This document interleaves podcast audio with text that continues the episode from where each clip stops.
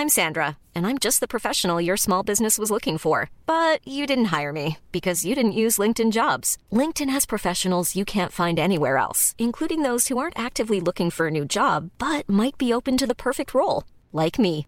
In a given month, over 70% of LinkedIn users don't visit other leading job sites. So if you're not looking on LinkedIn, you'll miss out on great candidates like Sandra. Start hiring professionals like a professional. Post your free job on linkedin.com/people today. Boulevard des Arts, c'est le podcast culturel du Dauphiné libéré. Cinéma, musique, théâtre et danse, dans les allées d'un musée, au pied d'une fresque ou dans les pages d'un livre, voici leur parcours, leur actu, leur regard sur le monde ou leur héritage.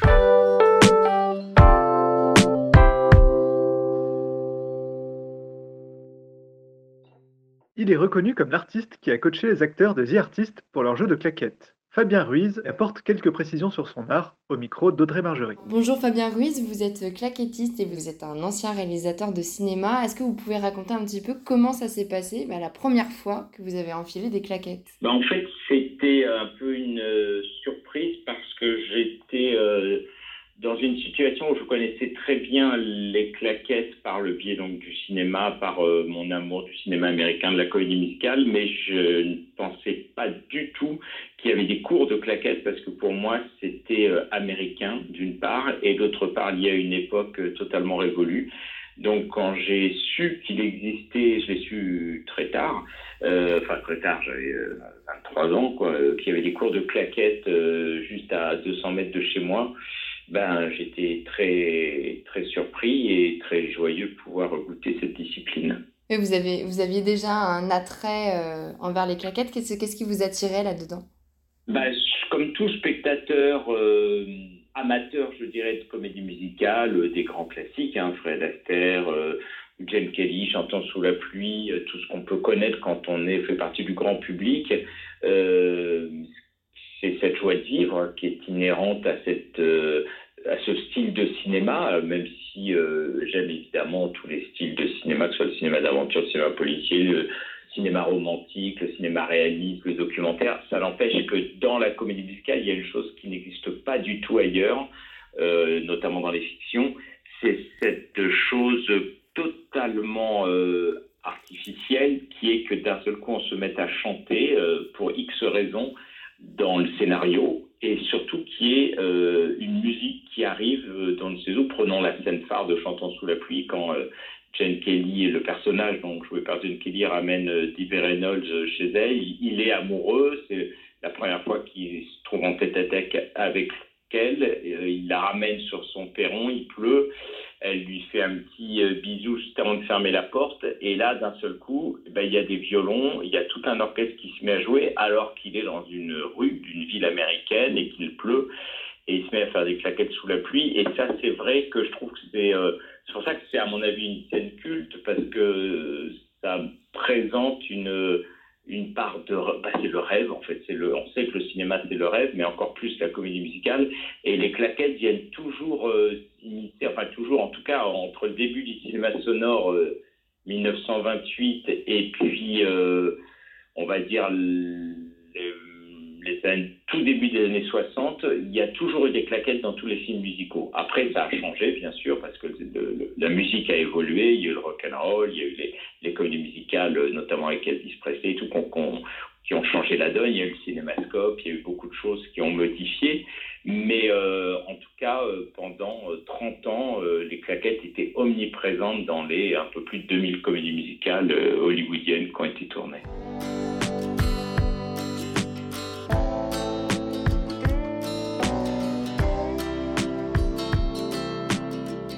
Ressentez quand vous enfilez des claquettes? Est-ce qu'on on se met dans un état second? Alors voilà, maintenant, pour répondre à votre question, actuellement, depuis que je suis claquettiste, euh, je, j'enfile entre parenthèses mon instrument. C'est-à-dire que c'est le même état qu'un pianiste s'assoit sur son tabouret de piano ou qu'un saxophoniste monte son saxophone pour souffler dedans, ou, une harpiste qui se met à la harpe, ou un violoniste, enfin on va pas faire tous les instruments, vous voyez ce que je veux dire? Je suis exactement dans, voilà, j'ai préparé mon instrument et je n'ai plus qu'à en jouer, et du coup, dès que la musique des autres musiciens partenaires démarre, ben, je joue avec eux, c'est-à-dire que je fais partie d'un orchestre qui peut être tout petit si c'est juste un duo. Si je joue en duo avec un, un violon, une guitare ou un piano, ben on, on va dialoguer à deux.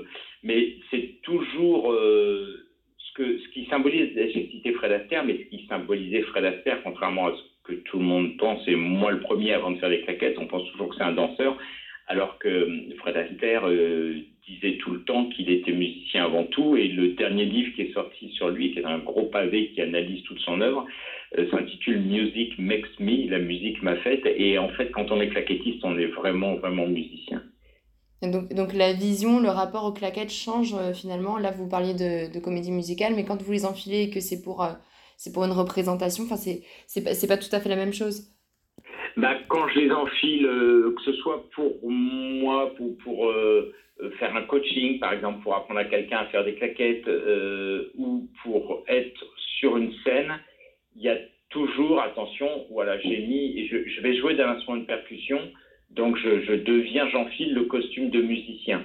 Et je dirais que l'aspect visuel des claquettes, il vient après. Alors si on est danseur, si quelqu'un est très bon danseur, ce qui était encore une fois le cas de Fred Astaire pour, pour le reciter, ou de Jane Kelly, ou de, de, de femmes telles que euh, Anne Miller, Eleanor Powell, Ginger Rogers, qui sont d'excellentes claquettistes, mais sont tous aussi toutes d'excellentes danseuses. Et quand on est danseur, on va rajouter une deuxième couche artistique à la première, qui est celle de la percussion. Mais euh, mais si on est simplement très bon danseur et qu'on n'est pas musicien dans sa tête, dans ses oreilles, euh, le, le, la discipline est totalement ratée puisqu'on va faire des fausses notes, on va être à contre-tempo, à contre-temps. Euh, il faut d'abord la justesse du son et après euh, la grâce ou le. Mais on peut très bien faire des claquettes et l'histoire des claquettes le montre. On peut très bien euh, faire toute une carrière de claquettiste sans jamais avoir pris un cours de danse, ce qui est mon cas d'ailleurs, ou, ou, jamais même euh. Il y a eu des grands claquettistes noirs américains tels que Bunny Briggs ou, des gens comme ça euh, qui, sont, vraiment euh, des... D'ailleurs, qui ne s'appelaient pas des tap dancers, parce que le terme américain de claquette, c'est tap dance. Donc, euh, nous, on a tendance à dire danseur de claquettes. Moi, je préfère dire claquettiste, comme justement pianiste ou, trompettiste, parce que le suffixe iste montre bien qu'on qu'on travaille de cette discipline-là, qu'on utilise cette discipline pour faire son art. Mais euh, dans l'histoire des claquettes, les Américains qui, eux, ne faisaient pas de danse, mais étaient des claquettistes, s'appelaient des hoofers. Et hoofer, H-O-O-F-E-R, euh, veut dire littéralement celui qui joue du sabot, le sabotier. Pas qui fabrique le sabot, mais qui, qui utilise son, son pied pour faire, euh, pour faire justement l'instrument, pour faire la discipline.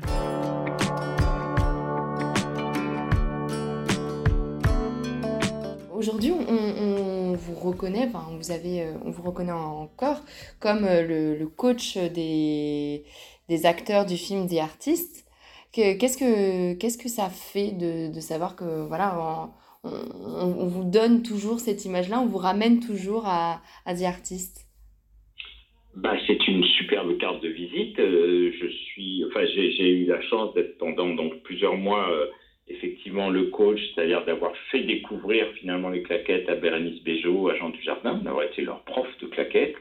Euh, le coaching parce que c'était très intensif, parce que c'est pas comme un, une personne lambda qui se met aux claquettes et qui, qui, fait ça en loisir. Là, il y avait très peu de temps pour apprendre à avoir un niveau équivalent à 8 ou 9 ans de claquettes. Euh, et puis après, j'ai été le chorégraphe, c'est-à-dire c'est moi qui ai créé la chorégraphie du film. Et euh, ça, c'est une très grande fierté parce que, parce que cette chorégraphie a été vue dans le monde entier.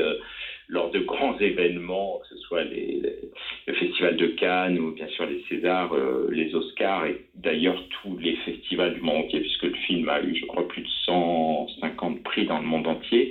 Et donc savoir que ma chorégraphie euh, a été vue et appréciée, puisque j'ai pu être témoin lors de certains événements comme euh, bah, les Oscars, les Césars ou Cannes, j'étais là et donc j'ai pu effectivement sentir le, cette espèce de euh, d'unanimité autour, bien sûr, du film, et puis comme la chorégraphie est à la fin, de sentir les, les, applaudissements monter dès que la dernière note de la chorégraphie se jouait.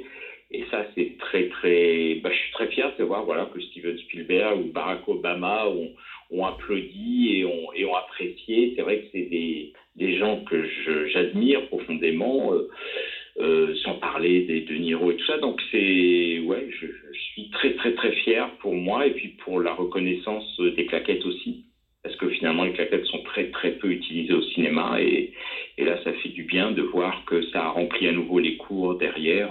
Donc je, pour moi c'est une magnifique carte de visite.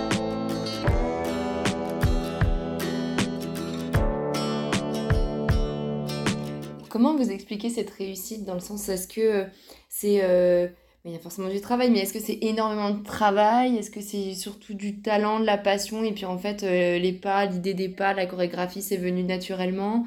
Est-ce que ça vous a pris la tête? Comment Pas du tout, non, non, non. Le, le, le succès de, de, en parlant de la chorégraphie, hein, bien sûr, parce que oui, oui. tellement de qualité, mais pour parler de la chorégraphie de claquette, euh, c'est bien sûr beaucoup de travail pour eux deux, pour Bérénice et pour euh, Jean, puisque là, ils ont dû, comme je le disais, euh, euh, on savait dès le départ, c'était une volonté du réalisateur qu'il n'y ait pas évidemment de doublure. Moi, j'ai fait d'autres films hein, en tant que chorégraphe, mais il y a la plupart, je fais la doublure quand le personnage est de dos, ou quand c'est un gros plan sur les jambes ou les pieds. Et d'ailleurs, il y a encore des gens qui me demandent est-ce que c'est vous qui les avez doublés? C'est vous la doublure? J'ai dit ben non, puisque c'est un plan séquence. En fait, il y a deux plans. Il y a deux plans puisqu'il y a deux décors. Et euh, c'est vraiment eux. C'est-à-dire que si, euh, si The avait été une pièce euh, de théâtre euh, avec ce moment musical sur scène, bah, c'était eux qui le faisaient. Ils la connaissaient par cœur, la chorégraphie. Donc ça a été un énorme travail pour eux. D'abord, l'apprentissage d'une discipline qu'on ne connaît pas. Hein. C'est comme d'apprendre à, je sais pas, monter à cheval quand on est jamais monté sur un cheval. Ou, d'apprendre à, je sais pas, faire des l'escrime. Ça, c'est long. C'est long. Sauf que là, on n'a pas on n'a pas des années pour ça, on a juste deux, trois mois. Et puis surtout, ils font autre chose en même temps. Hein. Jean Dujardin tournait un autre film en même temps. Euh, Bernice Bejo avait ses occupations aussi, donc on ne se voit pas quand même tous les jours. Et puis, euh, même Jean Dujardin, je le voyais très peu, à peine une fois par semaine, deux heures. Bon, euh, il faut faire vite. Donc pour eux, c'est un challenge.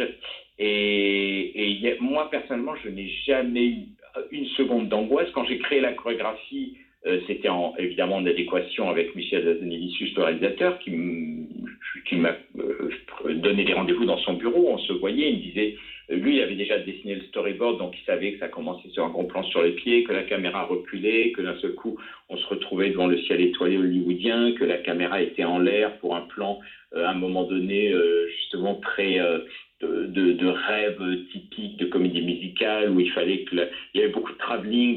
Donc moi j'ai construit ma chorégraphie en fonction des indications techniques des mouvements de caméra.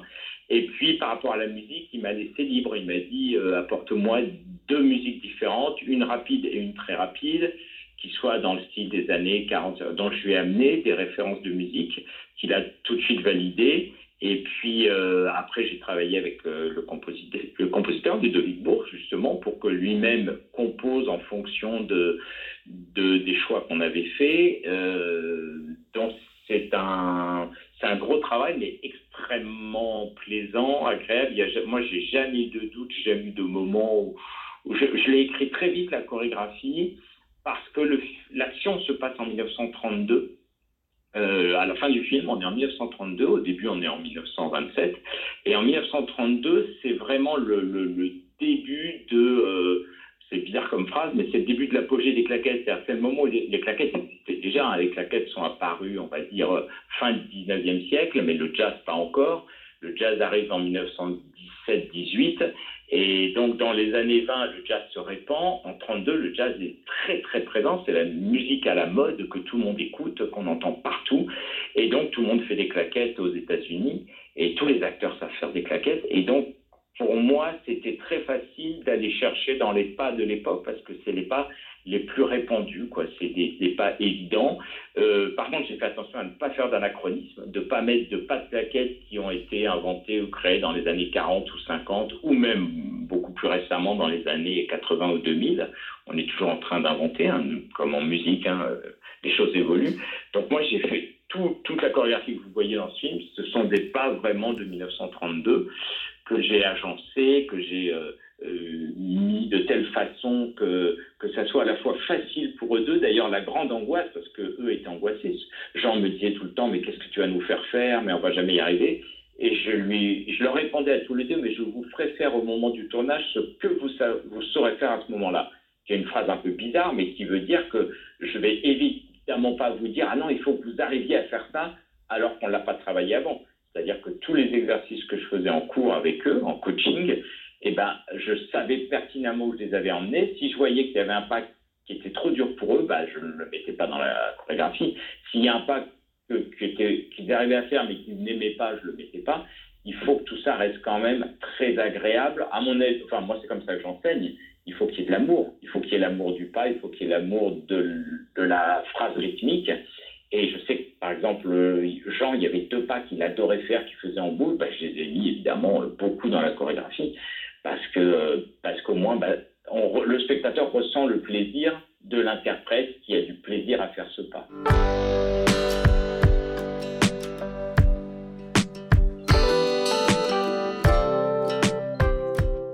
Euh, après ça, on, arrive à avoir d'autres projets euh, euh, tout aussi stimulants ou plus stimulants? Ou bah, ça, c'est vraiment. Le hasard. Hein. Moi, moi si, vous voulez, je fais toujours une différence entre les rêves et les projets. C'est-à-dire les projets, pour moi, c'est concret. C'est quand quelqu'un vous appelle et vous dit, voilà, il y a un film qui va se tourner dans un an, euh, est-ce que vous seriez disponible pour travailler dessus, etc. Donc effectivement, euh, un an ou deux ans après, il y a eu un très gros projet euh, à Sydney, en Australie, dans les studios de la Fox, où je suis allé tourner une publicité en tant que seul et unique interprète d'ailleurs. Vous allez me dire, une publicité, c'est pas très intéressant, si, parce Nouvelle-Zélande, en cinémascope,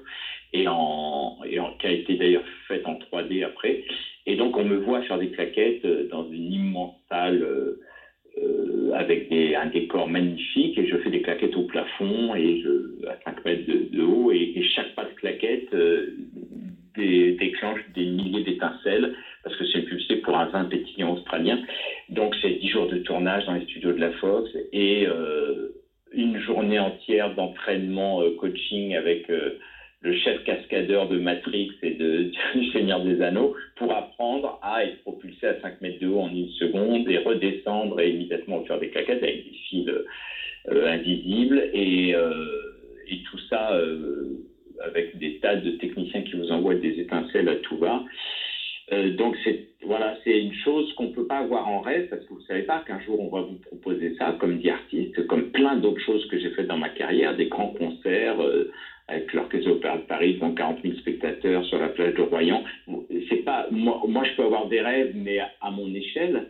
Alors qu'un projet, c'est voilà, c'est un réalisateur qui vous dit je tourne un documentaire euh, musical euh, sur la ville de Jérusalem. Est-ce que vous êtes libre pour venir euh, dix jours tourner sur les toits des principales maisons de Jérusalem et, et, du coup, le, le, projet se concrétise, se fait.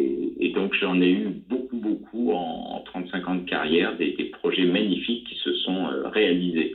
Mais moi, je ne veux pas me donner de comme ça en tête, parce que des fois, on me demande c'est quoi vos futurs projets? Bah, j'en ai pas parce que j'attends euh, que ça arrive. Évidemment, j'ai plein d'idées. J'ai mille idées dans ma tête, mais je, suis trop réaliste pour. Euh, j'ai pas envie d'être bêtement optimiste, quoi. Non, non, je, préfère que les choses arrivent comme ça. Et c'est vrai que artistes, je l'aurais jamais imaginé qu'on fasse un film muet en noir et blanc et, dont la résolution de l'histoire serait les claquettes, puisque c'est ça qui sauve le personnage à la fin de l'histoire.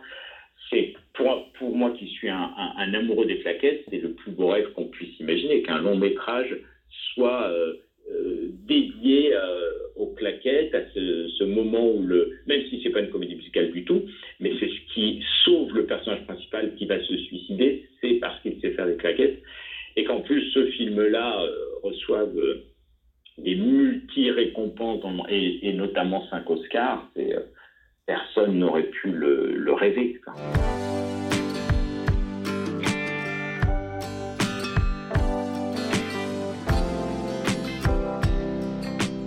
Les claquettes, c'est la chaussure, c'est le fer qui est fixé sur la chaussure, mais c'est ça, c'est l'objet, c'est mon instrument. Mon instrument, c'est une chaussure.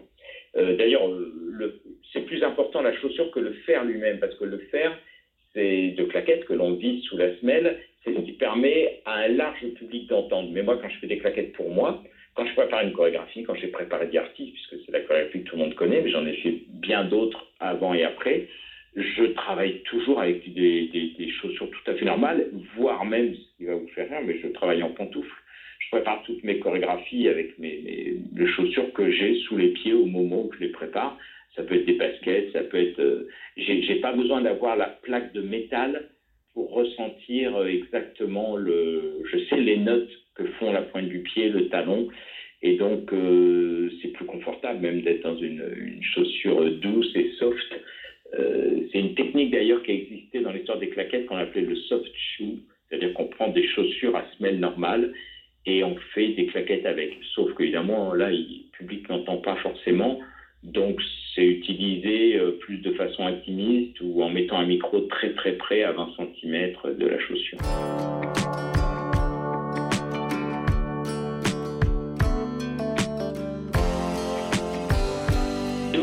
Moi, je suis toujours en improvisation, sauf quand on est plusieurs claquettistes à faire le même pas en même temps, donc le même mouvement avec le même rythme, où là, il faut écrire une chorégraphie. Donc, ce que j'ai fait, par exemple, pour Bérénice Béjot et Jean Dujardin, c'est une chorégraphie écrite. Quand je joue avec des claquettistes de ma compagnie, où on va faire une chorégraphie à 2, à 6, à 8 ou plus, là, évidemment, bah, peu de temps après artistes, par exemple, j'ai fait une chorégraphie pour 20 claquettistes euh, qui étaient à la Scala de Milan pour un, défilé de mode d'un créateur américain. Euh, il fallait 20 garçons qui fassent le même pas en même temps pendant 6 minutes. Donc là, évidemment, il n'y a pas un gramme d'improvisation. Moi, quand je suis seul sur scène, ce qui représente à peu près 90% euh, de mon, occupation professionnelle, c'est quand je suis euh, en soliste claquette avec un orchestre, quel qu'il soit, ça peut être un musicien comme ça peut être 40 musiciens, j'improvise toujours. Par contre, quand plus les musiciens sont nombreux et donc moins eux-mêmes vont improviser, parce qu'on sait que le jazz, par exemple, c'est la musique de l'improvisation, mais quand vous êtes avec un musicien, il peut aussi improviser, et là, ça fait un, comme quand vous parlez avec quelqu'un, vous, parlez vous faites un dialogue euh, en, mangeant avec quelqu'un, ben rien rien n'est écrit, bien sûr, tout le monde invente ses phrases, mais sur un thème précis, qui vous parlez de vos vacances, par exemple, vous parlez du même thème tous les deux, mais vous improvisez. Par contre, quand on doit parler à plusieurs, c'est sûr que là, il faut commencer à organiser les choses. Donc c'est pour ça que plus il y a de musiciens dans un orchestre, plus la musique est écrite. Et donc moi, je vais improviser les pas, je ne vais pas m'écrire de chorégraphie, mais il faut bien sûr que j'écoute à l'avance l'œuvre qui va être jouée. C'est ce qui se passe quand je joue sur de la musique classique. J'ai fait beaucoup, beaucoup de concerts de musique classique en claquette. Là, bien sûr, il faut que je connaisse l'œuvre par cœur, même si je ne m'écris pas une chorégraphie, c'est-à-dire je n'écris pas les mouvements. J'ai la liberté sur le moment de choisir tel pas ou tel pas. Je vais vraiment improviser mes mouvements. Par contre, je sais d'avance, des fois même en travaillant avec le chef d'orchestre, quel rythme je dois faire. Et vous appréhendez pas là le, rythme justement où il y a, où il y a ces, ces, airs un petit peu latins, un peu, euh, un peu flamenco? Alors non, pas spécialement parce que j'ai eu euh, dans ma carrière à faire tellement de rythmes différents. Euh, ben, des derniers concerts justement euh, autres que sur du jazz ou la musique classique que j'ai fait, c'était en septembre dernier où on m'avait demandé euh, de jouer dans un festival euh, plus musique du monde où j'avais été programmé avec un chanteur haïtien et deux musiciens, un guitariste et un percussionniste haïtien sur de la musique haïtienne que je ne connaissais pas du tout du tout avec des chants haïtiens. Donc vraiment et pareil, on a fait une petite séance euh, de 2-3 heures de, mise au point, où là je note, je note, je note sur un, sur un cahier, je note euh, plein de choses, à la fois sonores, donc des rythmes, et je note aussi euh, des structures, à quel moment je dois intervenir, à quel moment je dois plutôt être en accompagnement de l'artiste, surtout si c'est une voix par exemple, où je dois juste me fondre derrière, ou à l'inverse, être vraiment présent devant si ce sont les autres qui m'accompagnent. Donc ça, je le note pour chaque titre que, que je vais jouer. Là, ce que j'apprends de plus, c'est le fait justement que ce soit un orchestre assez conséquent, puisque c'est un big band. Et le problème d'un big band, c'est que c'est très sonore. Il y a beaucoup de cuivre, il y a beaucoup voilà, de trompettes, sax, etc., trombone. Et, euh, et les claquettes, contrairement à ce qu'on croit, euh, c'est très très léger, c'est tout petit, ça n'a pas de son. Donc bien sûr, j'aurai un micro sur la chaussure, mais par contre, euh, il faut euh, aussi se spectacle, tout simplement, parce que les musiciens, eux, sont fixes derrière leur pupitre, ils lisent leur partition. Et moi, je ne peux pas évidemment avoir une partition, sinon je, ne bougerai pas. Et ce, ce, que le public attend d'un claquettiste, et comme le public pense que c'est un danseur, eh ben, c'est que j'évolue beaucoup, je bouge beaucoup sur la scène. Donc, c'est souvent ça. Euh, mais alors, si je dois avoir des appréhensions, elles sont toujours techniques. C'est-à-dire, est-ce que le sol euh, est bien, parce qu'il me faut du bois, bien sûr, et ça m'est arrivé très souvent que, bien qu'il y ait demandé dans ma fiche technique un sol au bois, je me retrouve avec un, sol recouvert de moquettes, parce que les gens ne pensent pas toujours, euh, évidemment, là, ça ne sera pas le cas, évidemment, parce qu'ils le savent bien, mais ça m'est arrivé plusieurs fois quand même de préciser euh, sol en bois, c'est ce que je mets en première sur la fiche technique. Des fois, c'est du carrelage, des fois, comme le sol est en carrelage, on rajoute par-dessus une plaque de bois, mais c'est du stratifié genre euh, les meubles tout faits de magasins de mobilier euh, en kit. Et, là, c'est une patinoire totale. Donc, je précise quel type de bois. Je précise aussi si c'est des podiums qui sont montés en extérieur, qu'il ne faut pas qu'il y ait de bruit, euh, de boulons mal serrés ou d'écrous qui bougeraient en dessous. Parce que si on vous fait tac avec le pied, mais on entend bling bling en dessous parce qu'il y a tout qui vibre. Donc, c'est tous ces petits détails techniques qui font que les claquettes, c'est un instrument compliqué à mettre en place quand on n'est pas dans des conditions d'un vrai théâtre. Et c'est pas simple. Et souvent, les festivals d'été n'ont pas lieu dans des vrais théâtres, mais dans des structures euh, extérieures, comme l'année dernière dans les, théâtres antiques d'Arles, par exemple. Donc, il y a une structure qui est montée, et là, il faut vraiment... Euh, et, les techniciens, les régisseurs n'ont pas l'habitude de dire mais pourquoi il veut qu'on serre tous les boulons à fond, on s'en fiche, il va juste monter dessus. Ben non, parce qu'en fait, je vais sauter dessus à peu près 10 000 fois en une heure euh, vu que les frappes des claquettes, c'est un peu comme quand vous faites votre jogging, il y a beaucoup de pas, même plus que ça, parce qu'il y a des triolets, il y a des doubles croches, donc on frappe énormément le sol, et il faut pas qu'il y ait de bruit parasite. Sinon, euh, vous imaginez un piano avec toutes les touches euh, que fait le pianiste avec ses doigts, si à chaque fois il y a un petit bruit de bling-bling en plus de la note qui est jouée, c'est insupportable. Donc c'est ça, il ne faut pas que ce soit glissant, faut, faut faire attention à tout, il faut pas qu'il y ait trous. Des fois, il y a des agrafes, par exemple, il y a des clous, il y a des... ça paraît idiot, mais ça, oui, ça, ça peut m'angoisser. Des fois, j'arrive devant une scène et je vois mais des, centaines d'agrafes euh, de la personne d'avant qui avait mis de la moquette à coup de grosse agrafeuse. Il bah, faut les retirer une à une parce que quand vous prenez les pieds dedans, euh, bah, vous, mm. vous mmh. cassez mm. la figure.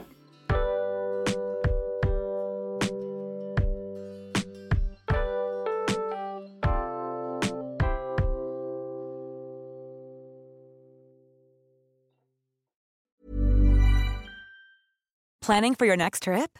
Elevate your travel style with Quince. Quince has all the jet setting essentials you'll want for your next getaway, like European linen, premium luggage options, buttery soft Italian leather bags, and so much more. And is all priced at 50 to 80% less than similar brands.